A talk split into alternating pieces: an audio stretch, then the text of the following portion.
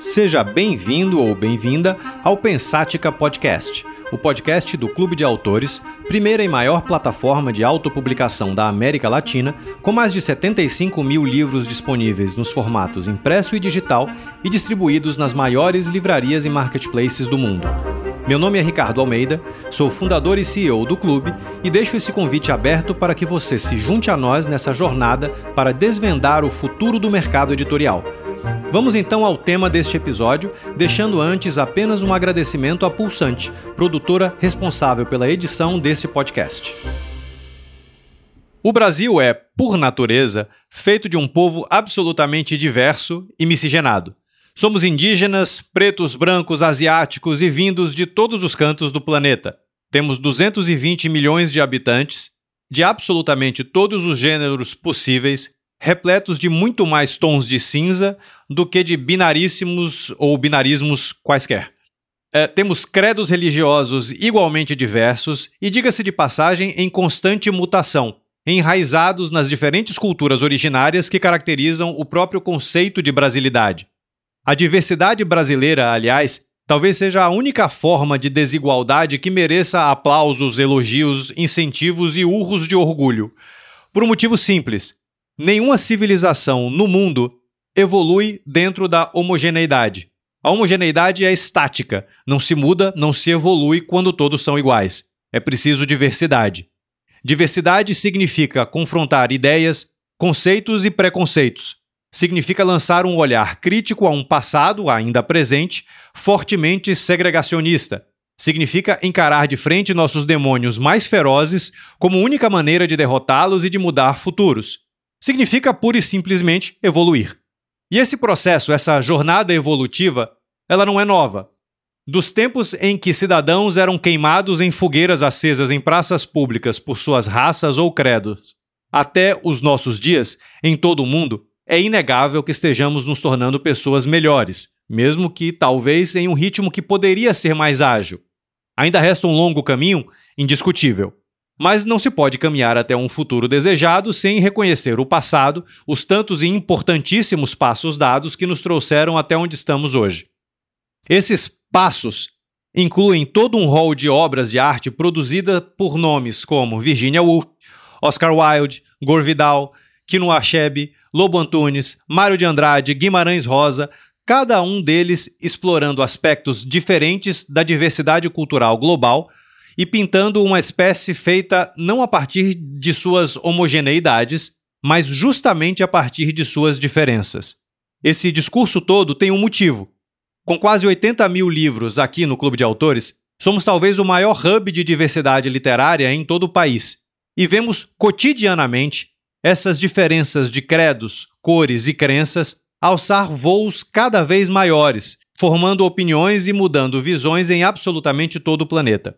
E seria justamente essa a maior vantagem competitiva que o Brasil, com seus 220 milhões de pluralíssimos habitantes, tem em seu arsenal cultural? Seria justamente a diversidade a chave para se alcançar mais e mais olhos mundo afora? Não seria hora, portanto, de focarmos os nossos livros justamente no que mais nos faz diferentes, já que pensamentos homogenistas o mundo já está cheio? Bom, chega de falar sozinho.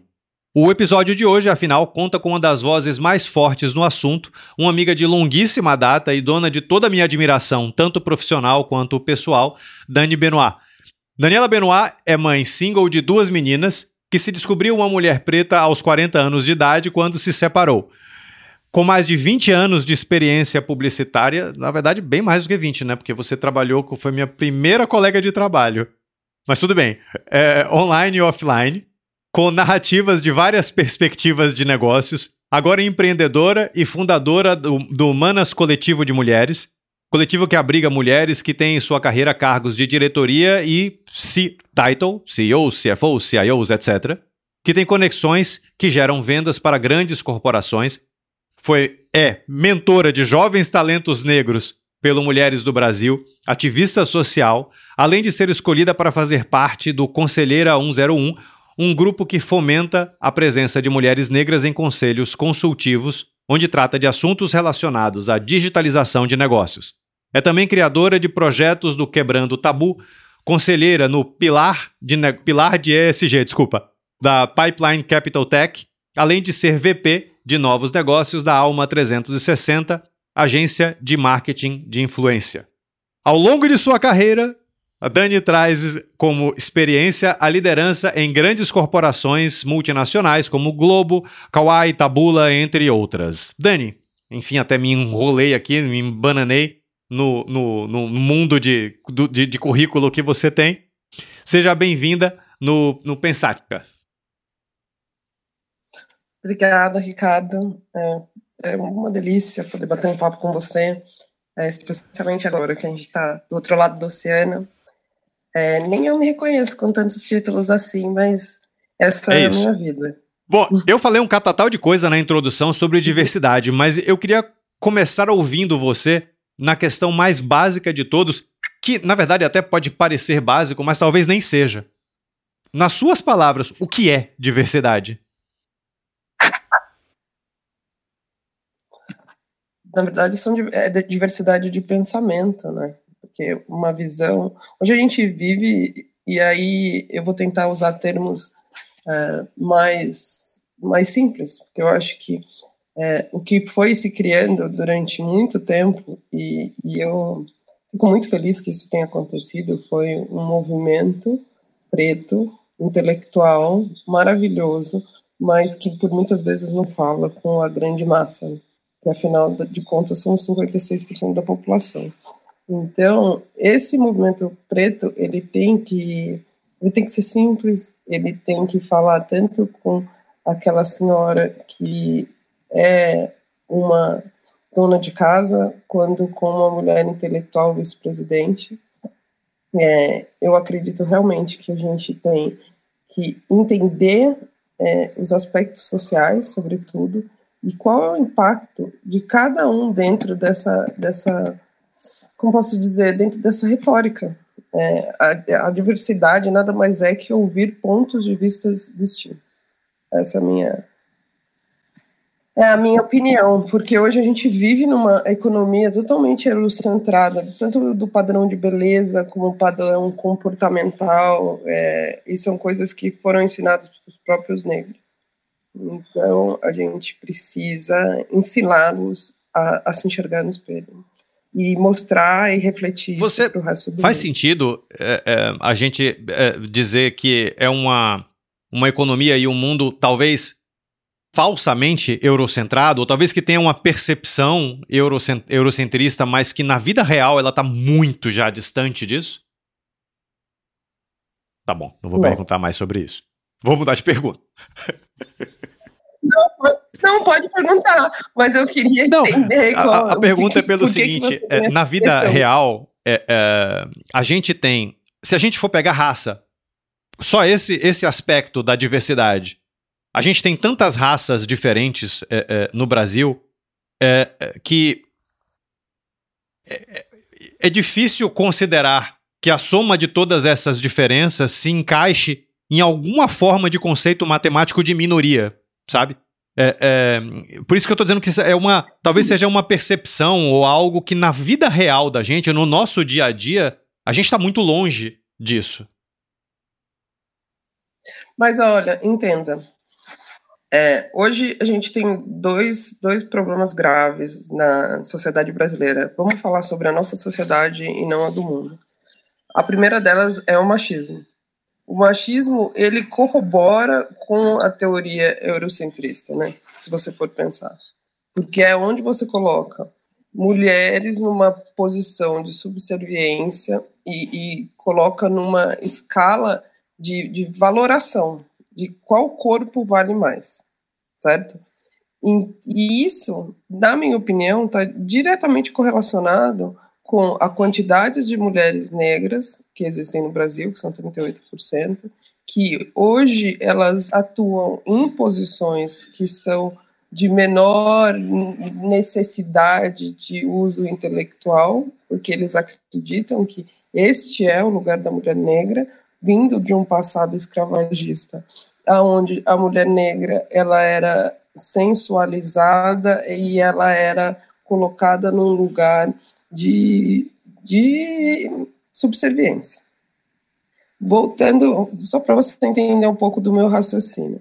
Lélia Gonzalez diz, eu acho que você deve conhecer bastante, que a mulher negra ela saiu trabalhar e deixou os filhos para alguém cuidar. E ela cuidava de filhos de pessoas brancas. E aí criou-se um complexo de Édipo, aonde coloca-se a mulher negra num lugar de mãe que você não pode tocar.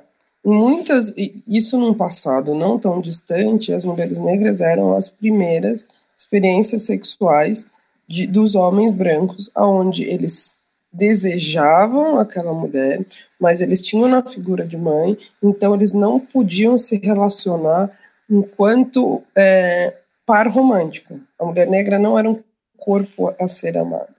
E a partir disso nasceu uma sociedade de muitas mulheres negras que criam suas famílias sozinhas e provém sem os maridos, porque ela não é um corpo a ser casado. Mesmo os homens negros, quando eles casam, eles buscam prioritariamente uma mulher branca para que ela traga status.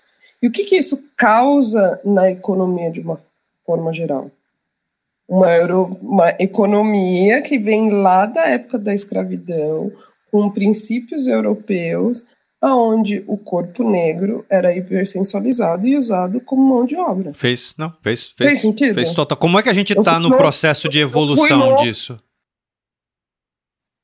É, eu acho que assim, eu, eu, eu, gosto muito de falar sobre as políticas sociais, porque elas hoje eu vejo muitas pessoas super intelectualizadas e, e muito, muito capacitadas, negras.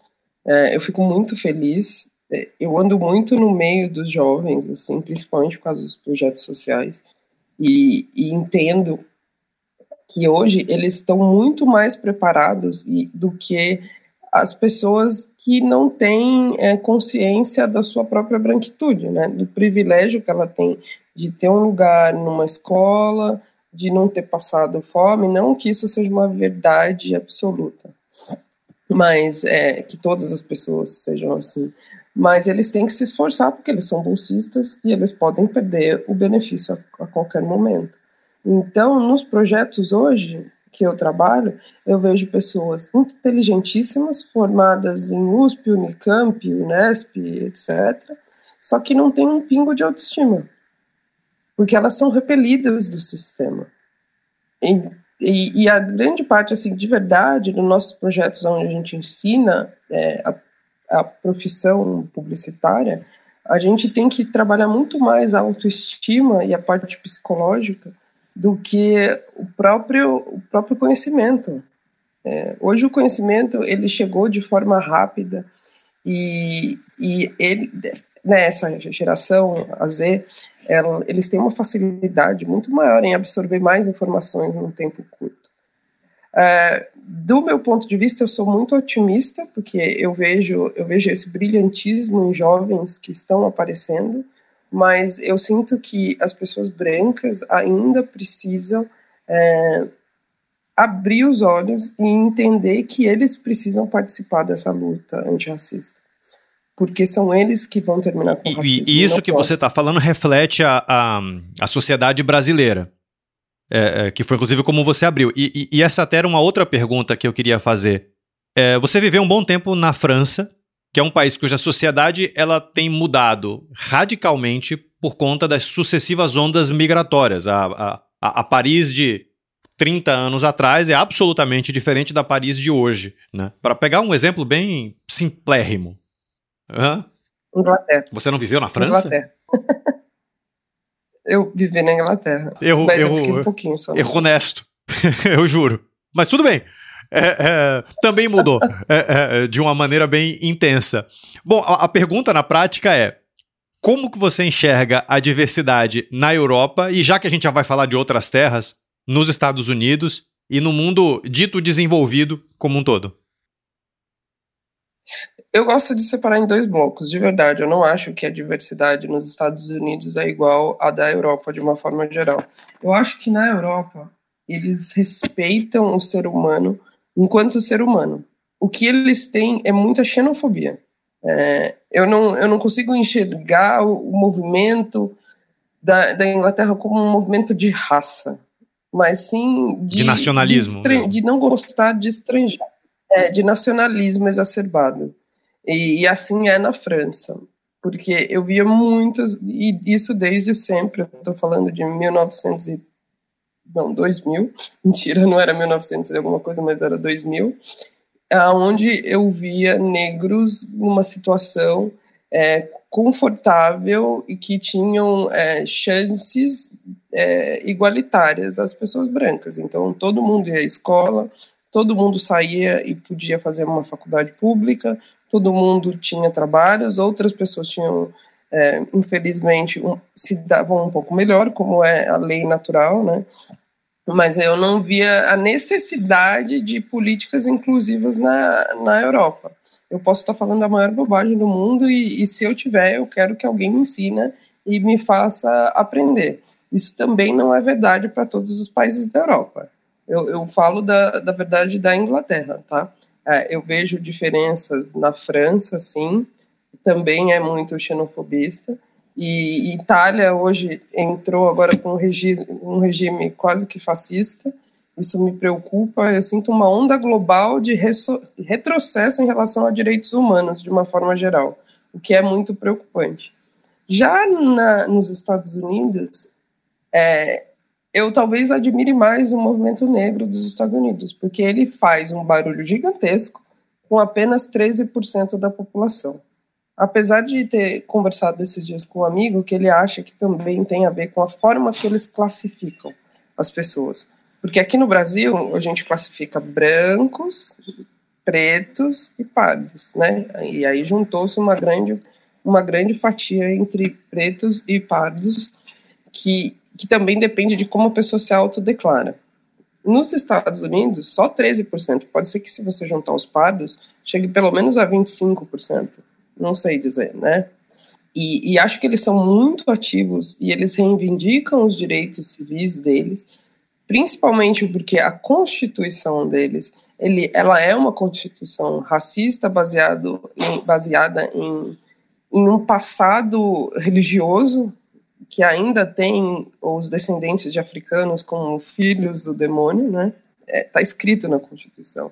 Então, talvez por eles sofrerem mais ou de uma forma, não acho que mais, mas de uma forma mais visível, né, mais escancarada, é, eles sejam muito mais ativistas e eles puxam o movimento do mundo inteiro.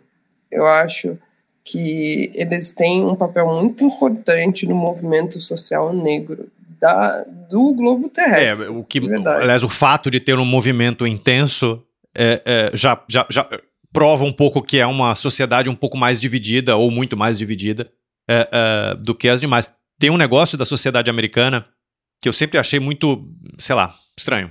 É, é que, é, que a maneira com que o, o, o racismo, ou a xenofobia, ou as duas coisas juntas, talvez, acabem achando o seu lugar na linguagem e no idioma. É, é, então, essa, esse negócio de você não falar preto, você falar afro-americano, você não falar, mesmo é, nos, nos, nos, em branco, você tem o ítalo-americano, você tem o irlandês-americano, você tem uma série de categorias de acordo com as origens é, é, das pessoas. Quer dizer, você não encontra muito isso no Brasil. É tudo brasileiro. É, é, não que aqui seja o paraíso, mas há uma diferença, né? Eu acho que quando a, a, a, a segregação, se a gente puder usar essa palavra, quando a segregação encontra um lugar fixo na língua, é, o negócio fica um pouco mais tenso, né? Eu, eu, não acho. Eu acho que é uma segregação, mas que tem um pouco de, de uma pauta identitária, assim, de, de orgulho também. De onde eles vêm. Eu não sou apenas um filho de imigrante, eu sou um filho de imigrante africano, ou eu sou um filho de imigrante italiano. Aqui no Brasil, até pouco tempo, eu sofria desse mesmo mal. É, como você sabe, eu não me enxergava como uma pessoa preta porque era um lugar incômodo para mim. Era muito mais fácil eu sofrer o racismo e ficar calada e seguir a vida, como eu escuto essa frase de muitas pessoas: não, você não tem que ligar para isso. Você está num lugar de, de, privilégio, então continue fingindo que você é branca. É quase isso que eu escuto. É, porque eu até pouco tempo eu falava que eu era descendente de italiano. É, e nós somos um pouco de tudo, né? A gente é um pouco de índio, um pouco de italiano, um pouco de português, um pouco de espanhol. E, e o que acontece é que eu nunca tive orgulho de falar que eu era descendente de africana. E eu sequer sabia de que países, né? É, essa história de colocar a África como um país só, assim. É o fato é, como um país só, também vem um pouco da, da falta de educação, né? Essa, de novo, é o, a educação eurocentrada. É, eu duvido que se você fizer, eu faço uma, pes, uma pesquisa agora é, e jogo no, em qualquer rede social e peço para que as pessoas respondam quantos países existem na África. É, eu duvido que as pessoas consigam nomear mais de 10. Eu fiz esse exercício faz uma semana é, obviamente que eu tive que pensar bastante, eu acho que eu nomeei uns 30. Mas tive que pensar, assim, ficar 40 minutos tentando pensar, puxar de memória. E saber a capital, nem pensar. É, é muito difícil, né? Então, se você me perguntar quantas vezes eu já fui para a Europa, eu vou te falar, nem sei. É, 20, não sei, não tenho ideia e nunca, nunca foi à África. Então, isso é uma coisa que o brasileiro vai para a África, nas Ilhas Maurício, quando se casa, porque é caro. E, e, e a África de uma beleza, ou para o Egito, né? Enfim. Mas o Brasil, é a África de uma beleza que não é colocada no primeiro lugar, né? Ela é sempre colocada como um lugar exótico, não como um lugar de vida humana. Ou, ou se pensa em guerra, ou se pensa em destinos exóticos, safaris, lugares para, enfim, para lua de mel. É, é, muito engraçado como a gente ou o mundo, não Bom, sei dizer estereotipo. Grandes lutas, e no final das contas, é, é, a sua é uma grande luta. A, a gente está falando só de um dos prismas do, da, da, diversidade, que é a diversidade de raças. Tem N outras é, é, aí também é, envolvidas, mas qualquer uma, e absolutamente todas elas, elas acabam, elas costumam parir grandes legados. Eu cheguei a falar aqui na, na, na minha longa introdução o nome de um monte de autor fabuloso, que em grande parte eles ficaram muito conhecidos pela, pelo nível de revolucionarismo, essa é a palavra que eu acabei de inventar, é, dos seus textos, dos seus conteúdos, dos seus livros.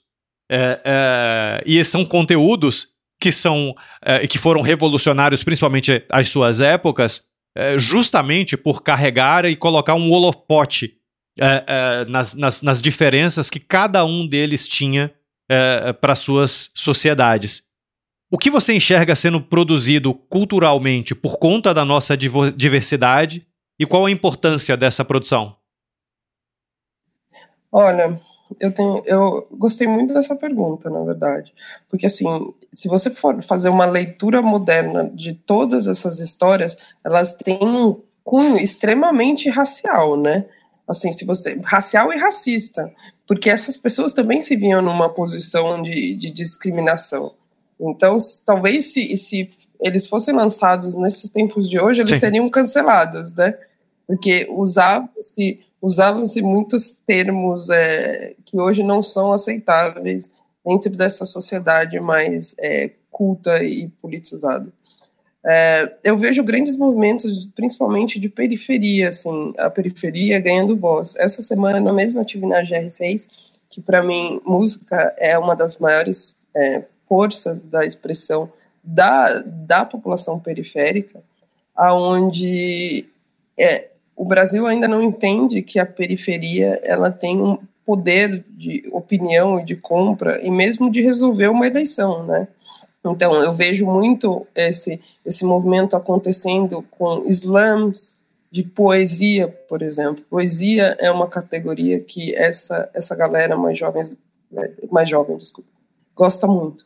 É, eu vejo essas eles são todos poetas porque eles eles sofrem é, com essa realidade. É uma coisa que a gente não sofria, né? Eu, na minha época, eu simplesmente trabalhava, fingia que nada estava acontecendo, consumia a arte mainstream, que normalmente eram pintores europeus, é, pensadores russos, enfim, né, o básico que a gente tem que ler, Simone Beauvoir, de Beauvoir, que é francesa, mas hoje eu vejo é, essa expressão artística e literária vindo da periferia em forma de dor e de luta. Faz.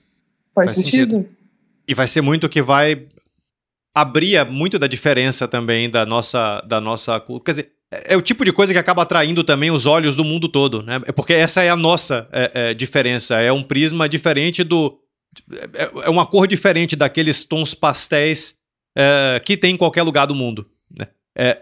Isso serve até quando você vai pegar o tipo de literatura brasileira modernista, pós Macunaíma. Para mim, é um dos textos mais revolucionários que tem, porque ele era diferente do, sei lá, de Dom Casmurro. não estou dizendo que Machado de Assis não seja nada de diferente do genial. Mas é aquele genial dentro de um quadro já pintado, dentro de um estilo já concebido, digamos assim. É, é, quando você rompe com isso e joga uma luz é, é em algo absolutamente diferente, que só tem aqui, só tem. E, e, que todo mundo tentava esconder, mas você de repente quer escancarar essa porta, é, é, a cultura brasileira como toda deve muito a, a, aos Mários de Andrade, aos Guimarães Rosa, Graciliano Ramos, Raquel de Queiroz, quer dizer, todo esse mundo de gente que chamou atenção justamente para suas diferenças. Eu acho que também as referências hoje elas são mais amplas. Eu sinto que, que essa galera elas leem é, outros autores por exemplo, eu sou fã de carteirinha da Chimamanda, que é uma mulher africana, é, feminista, e que eu me identifico muito mais. É, ela é de Gana, mim, né? E aí a minha, ela é de. É, Gana, ela é Gana. Eu acho que talvez, Gana. Agora você me. É, é, enfim, whatever. É, mas ela. Eu vejo também que o consumo dessa poesia pode ser que não seja num livro, pode ser que seja em forma de vídeo, pode ser que seja um manifesto, pode ser que eu acho que também a, a literatura ela se transforma. É, a, o formato talvez seja contação de histórias. É, falar que uma pessoa lê talvez não deixe de ser uma realidade, óbvio que todo mundo vai ler, mas o que eu quero dizer é que a literatura ela se transforma é, em pensamentos que são mais fluidos e que estão em vários lugares e que pode ser de formas curtas, pode ser em forma, como eu te disse, de, de, de, uma, de um sentimento de dor, de um post, de, de uma aluna minha trans que no meio de uma aula ela escreveu duas páginas para falar o que ela estava sentindo sobre aquele momento e sobre aquela experiência que ela estava vivendo. Isso não é uma literatura formal com uma escrita formal cheia de erros fonéticos e de português, mas é uma é expressão da, da literatura. Esses, aliás, muitos desses autores é, é, que, que, que, que eu comentei aqui em cima, no mundo todo, Todos eles foram autopublicados, principais livros foram autopublicados, justamente porque nenhuma editora os queria. Justamente porque eles tinham uma voz fora do tradicional. É, é, o, que muda, o, o, que muda o mundo é justamente quando se dá luz para essas diferenças. Ela, não, não, tem outro motivo até da gente estar tá, tá falando aqui num, num podcast de literatura é, é, sobre diversidade, que é, para mim, um dos principais temas é, que a gente tem que não só abordar, que a gente tem que abraçar, incentivar e, e, e, e tudo mais. E a diversidade em si, novamente, ela tem vários aspectos. Você tem a diversidade religiosa, diversidade regional, diversidade de gênero, diversidade de raça. Tem um monte, tem tanta diversidade que eu acho que não dá nem para colocar caixinhas o suficiente para encaixá-las, né? Onde que você enxerga mais espaço para evolução, para melhoria, enfim, para mudança? E, e, e, qual o nosso ponto mais tenso, mais nevrálgico? Onde que o, o, o primeiro o Brasil e depois o mundo precisa evoluir mais? Eu acho que talvez seja quebrar essas caixinhas. É, é, e aí vai ser difícil explicar sem, sem tentar ser pragmático o suficiente. É, o, mundo, o mundo é plural, então não dá para contar a mesma história sobre o mesmo panorama sempre. Então é necessário que eu acho que num primeiro momento, de forma forçada, e sim, hoje a gente vê como a política de cotas foi super importante, e aí a gente está falando de, de coisas que várias pessoas não conhecem. E mesmo as pessoas que são aliadas, que, que têm interesse em aprender, elas não sabem como fazer. Eu, por exemplo, eu sou uma mulher negra, que sou mãe single, e, e, e tenho aí, vamos lá, tenho, eu faria parte de duas caixinhas, ou três, talvez pelo fato de eu ter que criar minhas filhas sozinhas, né, que é uma grande realidade da, das mulheres brasileiras. Mas quando chega uma, uma realidade LGBT, por exemplo, QIA+, acho que esse é o último termo. É, eu não sei a dor deles, né? Não sei mesmo, assim. É, eu tive uma conversa com uma pessoa brilhante que me mostrou uma série de aspectos que eu nem imaginava. Como, por exemplo, que às segundas-feiras ela estava num ambiente extremamente hostil, que ela não podia falar que ela tinha saído com a esposa dela e com a filha dela, sem ser invadida na privacidade dela, saber quem é a mulher, quem gestou o filho, quem faz o quê, perguntas extremamente indelicadas que não deveriam mais acontecer nos dias de hoje. E ela tinha que se reprimindo, reprimindo, até ela chegar numa posição de, de desconforto e entrar numa depressão, né? Então, eu acho que assim, é, eu acho que deveriam de verdade existir cotas de todas as para todos os tipos de diversidade, para que a gente possa entender e chegar num consenso. Eu acho que não tem nada diferente do que a gente fez com os negros, mas isso é necessário ser feito de verdade, de forma sistemática. Então, por exemplo, vou dar um exemplo do mundo que eu estou vivendo hoje, né? Dos conselhos. Estou aprendendo, é, estou aprendendo a ser conselheira de grandes empresas do ponto de vista enquanto mulher diversa. É, hoje, os conselhos são prioritariamente constituídos de homens com mais de 60 anos que já foram presidentes de empresa. Quando você fala para um homem de 60 anos, presidente de empresa, que ele tem que tomar decisões sobre uma empresa de produtos domésticos, sei lá, um detergente, o que, que ele sabe sobre isso? Isso eu estou falando tomadas de decisão é, de como que pode ou coisas muito mais profundas, como uma Petrobras, por exemplo, onde você impacta a economia de um país inteiro, é, onde você tem várias pessoas morando em área de risco, você pode ter grandes é, desastres ambientais, grandes explosões, enfim. Então, se eu não trouxer uma pessoa indígena, uma pessoa que seja ribeirinha, to, entender todos os tipos de sabedoria, é óbvio que não dá para ouvir todo mundo, mas a gente tem que pelo menos estar tá atento a, aos, aos, aos diferentes, assim. É muito complicado. Eu vejo que assim tem que ter um esforço do governo e isso tem que partir de cima para baixo e também de baixo para cima, porque precisa existir um movimento de resistência e de cultura.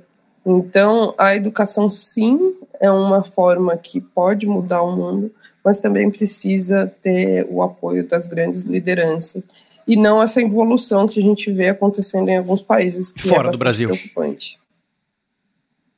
Fora do Brasil, principalmente, é, a gente está falando de Itália, a gente está falando de Inglaterra, a gente está falando de um movimento global que foi que começou na era Trump e com o Brexit todo organizado e arquitetado e mesmo o fenômeno do nosso ex-presidente. É, isso foi um movimento global para voltar a valores tradicionais da família. Eu, eu, eu não sei se europeia. eu diria que é global, porque na prática a gente está falando do Ocidente. Se a gente chegar no Oriente, eu não sei até que ponto é, é, seja até mais intenso, né? É verdade. Você tem toda a razão. Mas lá não existe diferente, né? É. Só existe uma máquina que é. cuida é. do Estado. Então você não está falando dos diferentes. É, é, uma máquina de opressão é, da população. O que, aliás, de certa maneira, ajuda um pouco a provar um ponto da a, a, a explosão cultural ela é mais forte na medida que você tem países que abracem ou sociedades que abracem mais, é, ou que pelo menos deem mais liberdade à, à, à, diversidade como um todo. Inovação, e aí a gente está falando de inovação cultural, mas ainda assim, é, obviamente, inovação. É, é, inovação depende de liberdade, e liberdade, de certa maneira, depende um pouco de um certo sentimento de orgulho de ser quem você é. Porque senão não adianta você ter a liberdade por si só, você não abraça ela até onde você poderia, né? Primeiro, Mas primeiro você precisa, você precisa é. ter consciência de quem você é. E, é, e a gente está neste ponto. A gente, eu escuto hoje que eu ando em rodas de pessoas negras, porque antes nem isso eu vivia, né? É, eu escuto as pessoas falando quando elas se entenderam como negra. É muito louco. É, tem um antes e o depois, sabe? Antes de preto e depois de preto. Porque você não pode desver as coisas que você viu e os preconceitos que você fingia que não acontecia. Para a mulher preta é um pouco mais fácil. Para o homem, não. É, o Brasil é uma máquina de matar corpos masculinos pretos.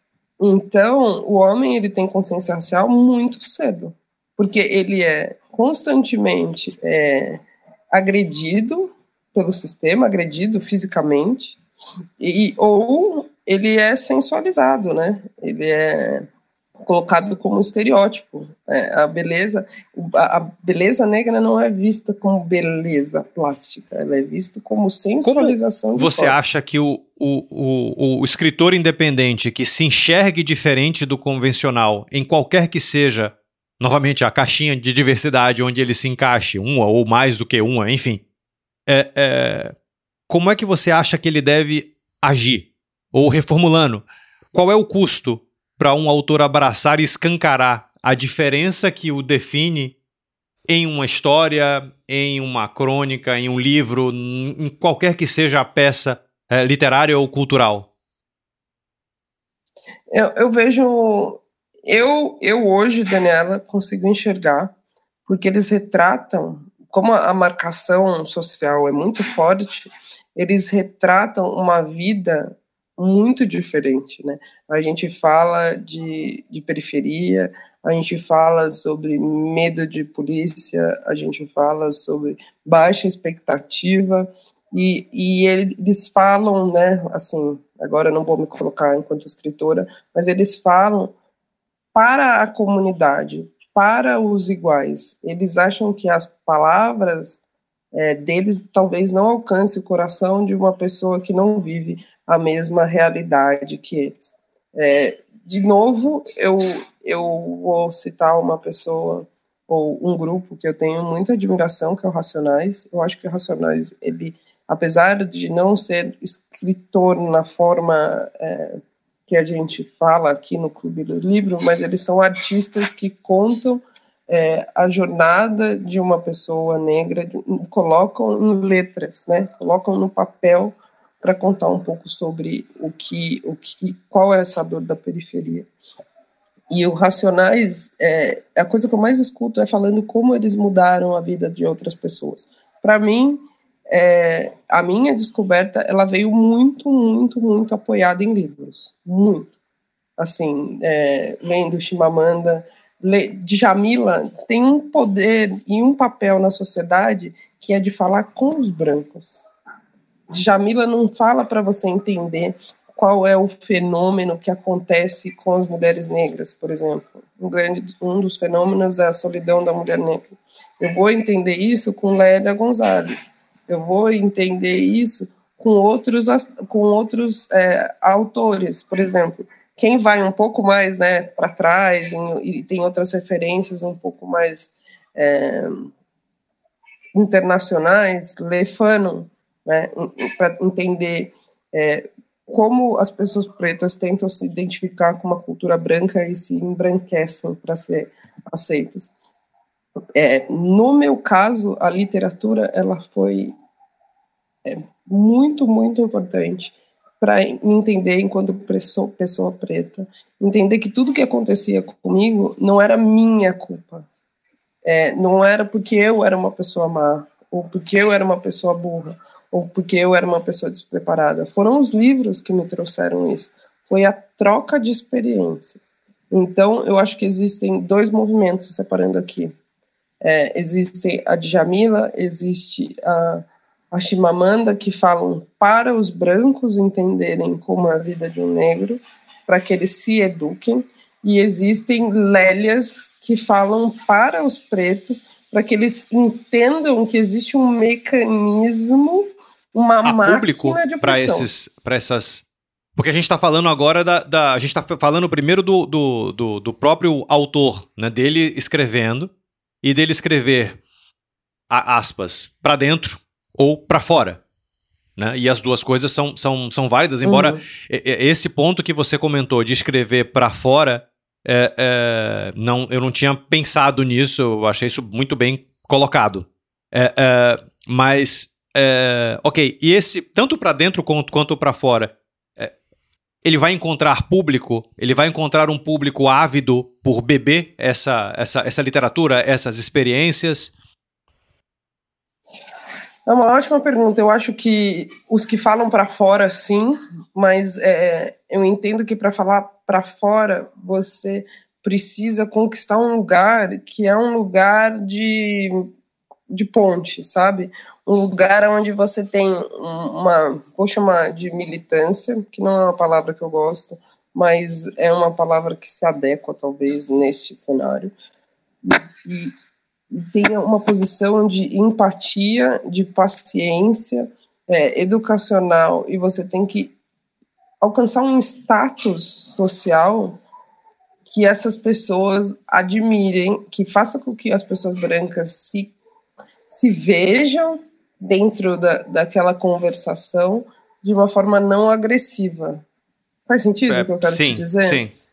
E para dentro, para dentro, eu acho que assim a gente está muito atrasado. É, a gente está atrasado em políticas públicas de educação que coloquem a história africana e asiática também no nosso currículo, gente. Não existe. A gente está em 2020. É, eu não tenho dúvida que daqui 10 anos o país, o país não, o mundo, ele vai ter uma é, influência asiática absurda. É, isso tem que ser contado na história. Isso tem que ser igualmente importante ao que é a mitologia é, grega. A mitologia africana é uma das coisas mais bonitas que eu já vi. Então, a falta de conhecimento também cria tabus religiosos, cria, é, é, eu acho que fortifica o preconceito. É, então, acho que sim, acho que tem muito público, e, e se forem adotadas políticas, é, né, políticas educacionais, acho que ainda vai fortalecer mais a, o consumo de literatura preta. Não tenho dúvida. Eu acho que hoje a gente ainda fala muito com a bolha. É, você não vê grandes autores pretos na, na porta da Livraria Cultura, tirando de Jamila, são para poucos, entendeu? E, e, e, tem uma coisa que aí você sabe muito bem que é o que é, é a questão do custo. Djamila fez um livro que é um manual deste tamanico que custa 30 reais, mas a gente fala que os, as pessoas hoje estão vivendo com Bolsa Família de 600. Então, é, como é que a gente vai fazer, né? Qual, qual é essa política literária que também vai incentivar? Quando eu compro um livro que é um pouco mais é, elaborado, são 70, 80, 120. Eu fui comprar um livro sobre candomblé, era 120 reais. É, como é que as pessoas vão deixar de ter preconceito a respeito do candomblé, por exemplo? Isso eu estou falando das elites, tá? Não estou falando nem é, de, Não sei se você está falando exclusivamente das elites. Acho que o preconceito ele é muito generalizado, principalmente o preconceito religioso. É, o preconceito religioso, eles, para mim, de verdade, ele só tem uma receita. Hoje os evangélicos conversam com a massa de igual para igual. Enquanto as pessoas não conseguirem se expressar de forma clara e simples, a religião evangélica ela vai dominar o mundo. Porque o mundo é, é pobre, ele é carente. E os evangélicos, eles trazem conforto, eles trazem uma palavra que eu não sei se é verdadeira ou não, é, não é um mérito aqui julgar, mas de forma Ainda assim, a gente, simples e assim, eu, eu, eu, não tô criticando ou elogiando, elogiando até porque não, nem cabe a mim isso, não cabe a ninguém isso. Cada um é, é, acredita no que quer. É, é mas o que eu estou dizendo é, é, quanto mais homogêneo, e aí a história prova isso, do mundo, da humanidade, quanto mais homogêneo, mais preconceito acaba se, acaba se gerando. E quanto mais a gente vai homogeneizando a sociedade, mais preconceituosa ela vai ficando também. Sim. Então, qual é o caminho? Eu acho que a gente precisa simplificar. Acho que as pessoas precisam se identificar. E, e é aí que está o pulo do gato. A gente está num país que não incentiva a leitura, nunca incentivou. É, é, muito mais barato para uma pessoa que faz download de um PDF ou um Kindle, só que a gente não está falando de uma realidade onde pessoas podem ler num, num celular um livro de 300 páginas, é, que muitas vezes não tem nem banda larga para isso, apesar de não ter imagens, etc. Mas não é um, um device que ele é, é, friendly, né? Não é, não é a melhor das, das propostas. E quando você chegar numa livraria, é simplesmente proibitivo. Então, qual é a solução? Aí, eu neste ponto, eu preciso discordar um pouco de você. É, você vai achar os livros a 120 hum. reais. Você vai achar livros a 15 reais, 10 reais. Seja como for, o preço médio de livro no Brasil está na casa dos 45 reais. É um preço médio, se você for comparar com o resto do mundo, incluindo a América Latina, é, é, é um preço médio de livro extremamente baixo, é, o que é ajudado pelo fato de ter isenção de imposto. É, é, então, preço de livro no Brasil, ele não é caro. O livro no Brasil não é caro. E se você compara com outros entretenimentos, é que a gente tem esse hábito de ficar, de ouvir tanto que livro é caro, e aí você vem, vai, é, é, pega coisas do tipo, putz, é mais barato do que uma ida a um cinema, por exemplo. Isso é de uma maneira homogênea, e as pessoas vão. É, é eu tô, não estou dizendo que. É óbvio que quanto mais pobre um país, mais caro é o dinheiro. Óbvio. É, é, mas ainda assim, proporcionalmente, a gente não. E fazendo todas as relativizações possíveis, é, é, o livro ele carrega uma, uma, uma, gama de conhecimento grande o suficiente. Então, a partir do momento que se dá a ele o valor, que se dá a ele o valor que ele tem, é, é, ele não é considerado caro. Ele não é gratuito. Não é isso que eu estou dizendo, mas ele não é caro. É, é, entende? É, principalmente se você for comparar com países até é, é, muito mais pobres, os países africanos como um todo, talvez a exceção, curiosamente, a exceção da África do Sul, que é o país mais rico do continente, é, é, apesar de ter, obviamente, uma desigualdade brutal, mas o preço de livro em Moçambique, Angola, Cabo é muito mais alto. É, é, e a América Latina também, Peru, Colômbia, México, enfim, todos os, todos os lugares. Então, o Brasil ele tem um, ele está adiantado em relação a isso. Eu não estou dizendo que as políticas públicas são suficientes, porque não são. Precisariam ser muito maiores é, é, e muito melhores também, não só maiores quantitativamente, mas a qualidade delas precisa ser muito melhor também. É, é, mas comparado ao resto do mundo, a gente não está ali naquele naquele beco de o livro é proibitivamente caro é, é, para todo mundo, ponto. Sabe? Há, há relativizações aí. É, eu discordaremos com graça e, e, educação, é, mas eu acho que assim, daí voltando às experiências que eu tinha quando eu morava fora, eu era uma imigrante é, na Inglaterra que estava aprendendo inglês e que todo bairro ou cônsul é cônsul, né, que eles falam, é, tinha uma grande livraria. Então eu emprestava livros absolutamente biblioteca, todas quer as dizer, semanas. Uma grande biblioteca. É, eu acho é isso realmente falta é, de muito no é. Brasil. É. é. É, eu me lembro, inclusive, na minha adolescência, ter muito mais biblioteca do que tinha hoje. E eu posso estar errada, tá? Não tenho estatística, mas eu me lembro de ir buscar livro em biblioteca de uma forma mais sistemática, porque a escola ela, ela incentivava isso. Eu vejo bibliotecas maiores com um acervo maior, onde você tem jogos, você tem elas são mais organizadas e etc. Mas eu vejo ainda muito em pequenos polos, sabe? Tem uma no Vila Lobos, tem outra em Pinheiros, sei lá, não tenho ideia de quantas bibliotecas. Você está falando exato, você está falando de São Paulo. São Paulo. É, exatamente. Então, assim, projetos, por, por exemplo, é, eu até gostaria que você me contasse se você conhece vários projetos de literatura itinerária patrocinadas. Hoje, é, os, por exemplo, eu lembro de uma grande iniciativa do Itaú que era ler para as crianças, que eles mandavam livros para correntista. Mas assim, por que grandes marcas é, não patrocinam eu, livros? Essa era a minha próxima, é a minha próxima pergunta. Mas assim, há uma série de iniciativas, não são iniciativas é, é, super famosas, é, é, mas você tem rodas de leitura em presídio, por exemplo, para crianças. Tem muitos programas que o Galeno Amorim, eu, ele até teve aqui no podcast, é mas ele é um dos maiores ativistas literários do Brasil. São muitos programas que ele encabeça. mas aquilo, falta de fato quantidade para que a gente chegue onde a gente precisa chegar. Você estava dando um exemplo de quando você era pequeno em São Paulo, que tinha uh, uh, uma série de bibliotecas, eu, eu, preciso dizer que eu fiquei com inveja. É, bom, eu sou de Salvador.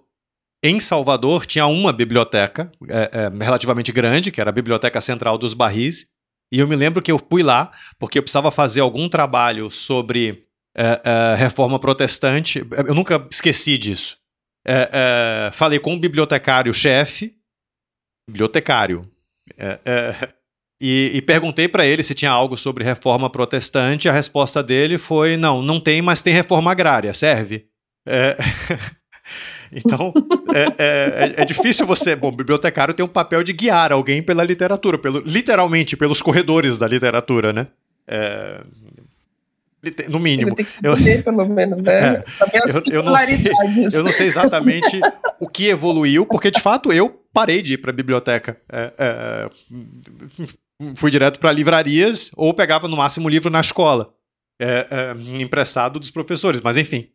É, mas voltando aqui à minha pergunta, sobre o aspecto corporativo, como que você vê, em parte você até já respondeu, mas como que, como que você vê empresas lidando é, é, com a diversidade como um todo e como que você acha que elas podem abrir espaço para os grandes expoentes dessa diversidade, que são os, os, os artistas.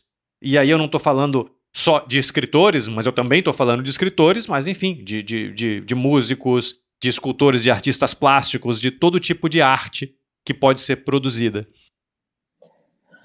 Uh, essa é uma pergunta bem grande assim de responder, né? Que ela tem várias vertentes. É, eu vejo, por exemplo, um movimento e aí eu vou sair totalmente desse escopo aqui movimento do mercado financeiro, onde as ações vão começar a ser medidas de acordo com o nível de diversidade, né? Então a gente já tem métricas para isso.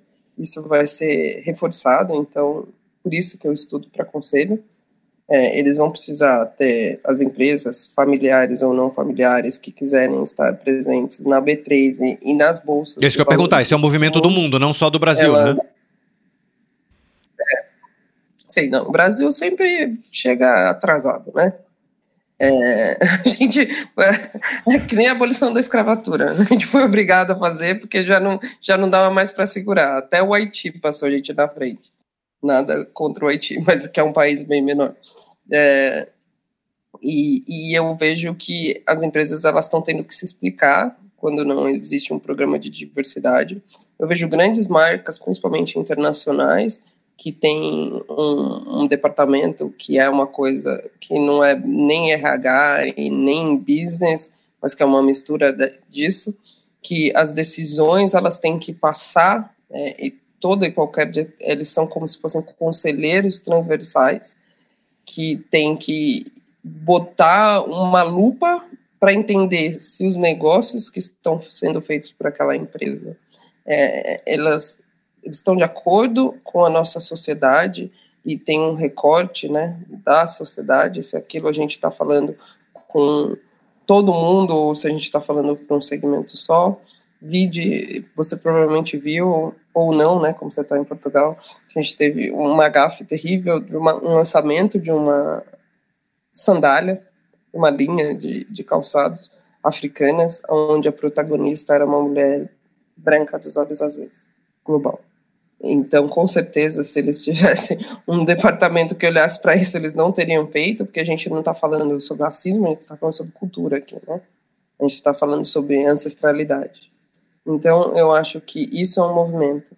É, música, eu sinto que é uma expressão que já está mais consolidada. Então, as marcas se preocupam, sim, em, em patrocinar shows e, enfim, né, o rap, o funk, eles são um sinônimo de música massiva. É, o sertanejo, de um outro lado, ele não, promove, ele não promove essa inclusão. Então, a gente tem dois gêneros totalmente diferentes. É, um, infelizmente, representa mais a branquitude e um representa mais a negritude, porque são é, vivências diferentes, né? Uma vivência do interior versus uma vivência de periferia de grandes centros. E em relação à literatura, eu acho que pouco se faz. Eu acho que a gente está muito, muito, muito atrasado. Muito atrasado. É, eu, de verdade, eu, eu, só consigo falar desse exemplo do Itaú, é, que, que fomentava a leitura. Eu acho que é um caminho que as marcas e grandes empresas poderiam começar a adotar né, patrocinar cultura e, tá certo. em forma de leitura. Eu, eu, eu, eu concordo. Eu acho que é, a música de fato está muito mais consolidado. É, isso que você comentou das métricas de ESG é, é, começarem a, a, a, ter um impacto, a forçarem um impacto meio que de cima para baixo. É, é, para um impacto mais inclusivo, acho que isso de fato é muito importante. Por algum motivo qualquer, eu achei que a gente estava à frente no, no, no, no Brasil. É, mas enfim, é... Não, uma, tem uma, até um, uma expressão que eles usam que é em inglês, que é comply, comply or explain. Então, é, não é uma coisa que é ainda mandatório, mas a gente vê grandes empresas de grandes grupos tendo o valor das suas ações majorados, porque hoje eles estão preocupados com questões ambientais, sociais, etc. É, o último reporte que eu vi, a Suzano estava é, à frente, Suzano, Ambev, eles tinham ganhado valor em, é, valor em ações por trabalhar Não, capital fantástico. humano. Fantástico. Bom, é o tipo de coisa que vai dando mais, abrindo mais espaço. Quando você abre mais espaço, você entrega mais percepção de liberdade, você entrega mais percepção de, ou, ou, entrega mais conscientização, ou possibilidades de conscientização, enfim, você abre toda uma porta para uma, uma, uma, produção cultural mais diversa, mais rica e, portanto, com mais demanda. É, você tem alguma. Diga. É, pode, pode. Ontem mesmo fui numa pré-estreia de um doc é, produzido pela 99 Jobs, é, algumas marcas falando sobre a empregabilidade do jovem negro no, no país. E, e foi muito tocante entender que uma menina que está estudando para veterinária, é, ela precisa vender docinhos na feira para poder pagar o sustento dela durante a faculdade. Ela tem que chegar, tem que explicar que ela, ela é uma bolsista, mas que essa bolsa não é suficiente para custear uma faculdade de veterinária e ela faz docinho e vende na feira. Ela está no quinto ano da faculdade dela de veterinária. E que muitas vezes é, ela tem um grupo de coletivo e isso é uma outra coisa que fica muito forte entre as pessoas negras esse sentimento de achar que eles têm que devolver para a sociedade. Porque quando eles chegam numa posição de poder é, eles têm sorte. Não que eles é, vamos achar uma palavra que não seja mérito porque não gosto de meritocracia mas que eles tenham o que eles mereçam, né? Não tem outra, é mérito ou me ajuda a pensar em alguma outra coisa. E, e eles tendem sempre, a, a, os mais pobres, normalmente, eles trabalham muito mais com caridade, proporcionalmente, do que as pessoas que têm mais. Alguma mensagem final? Conta. A gente já está aqui com uma hora. Alguma mensagem final que você queira deixar para os escritores que, que, que nos ouvem? É, eu acho que, assim, primeiro, eu, eu gostaria muito, e aí eu acredito muito numa coisa que é mentoria. Para os escritores que já têm uma certa vivência e têm o privilégio de serem publicados, eles deveriam adotar novas vozes exponenciais e, e ajudá-los a encontrar o seu próprio estilo, as formas de divulgação, apadrinhar esses, essas novas potências para que elas possam ter lugar. E para os negros, é, que eles tenham coragem, é, que eles tenham coragem, que eles, eles sigam em frente com, com o trabalho deles, que eles acreditem que eles são bons o suficientes para serem lidos. Que esse é o grande problema, é, é a baixa Eu acho que coragem talvez seja a palavra mais chave, né? De, de, porque no final das contas a gente está falando de se expor. Mas aí tem uma outra, tem um outro lado disso também. Se você está publicando o livro, você. Essa, essa, essa porta você já está passando de qualquer jeito. Publicar é tornar público. Se você quer publicar alguma coisa e não se expor com tudo que tem direito, é, é, a vida vai ficar certamente mais difícil, né? É isso. Dani, muito obrigado. Faz tempo que eu queria abordar esse tema aqui no, no, no podcast, justamente por ser um dos grandes é, é, vetores da literatura mundial. E ninguém melhor que você para participar do, do, do papo, para matar saudades também, porque faz muito tempo que a gente não se fala. Eu que agradeço, Ricardo. É, eu acho muito importante a gente dar voz e, e principalmente servir de ponte para as pessoas que precisam ainda encontrar o seu caminho. É, e acho que é isso. Ao ouvinte também, obrigado pela audiência e até o próximo episódio.